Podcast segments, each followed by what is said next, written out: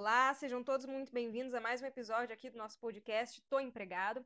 E hoje eu quero compartilhar uma dica muito importante para você. Você está buscando uma oportunidade de emprego, você está enviando talvez centenas de currículos todos os dias e não está tendo resultado? Hum, por que será?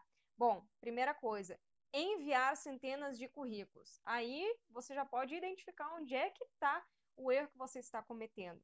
Porque muitas vezes essas centenas de currículos que você está enviando são para vagas é, diferentes, são para vagas que talvez você não tenha o perfil né, que vai realmente coincidir com aquilo que ela está pedindo, e talvez você está mandando seu currículo para essas vagas sem adaptar ele.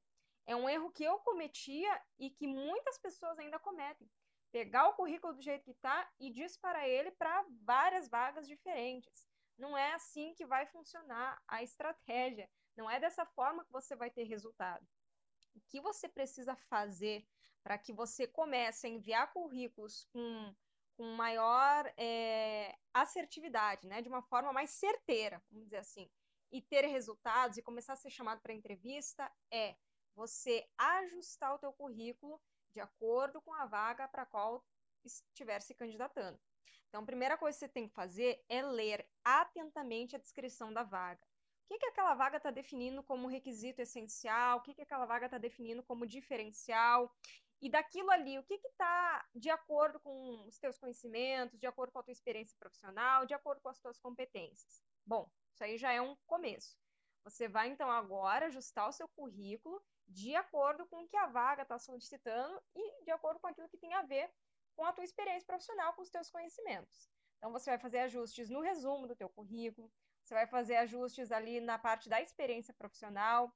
Outra coisa muito importante, você não precisa deixar todas as tuas experiências profissionais no teu currículo, apenas as três que mais é, fechem, que mais tenham a ver com a área do teu interesse ou com a vaga para a qual tu está se candidatando. Então, muitas vezes as pessoas ficam com receio, né, de não estarem colocando todas as informações e está deixando algo passar e acaba sobrecarregando o currículo. Fica muito extenso, muitas páginas. Não tem necessidade. Você precisa ter estratégia e deixar apenas as informações que realmente tenham relevância, que realmente são importantes, que realmente é, sejam adequadas para a vaga para a qual você está se candidatando, ok?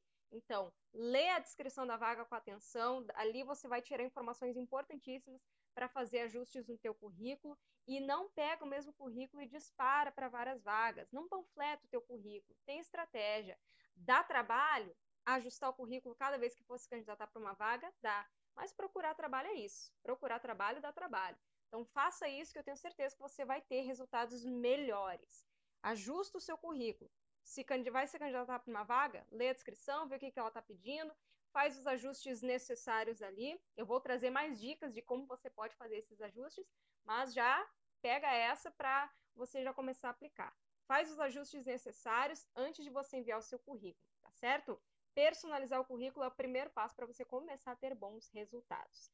Então, gente, essa é mais uma dica rápida que eu queria compartilhar com vocês aqui no nosso podcast. Amanhã eu venho trazendo mais algumas aí, espero que elas estejam ajudando você e que você consiga logo o teu sim. Até a próxima!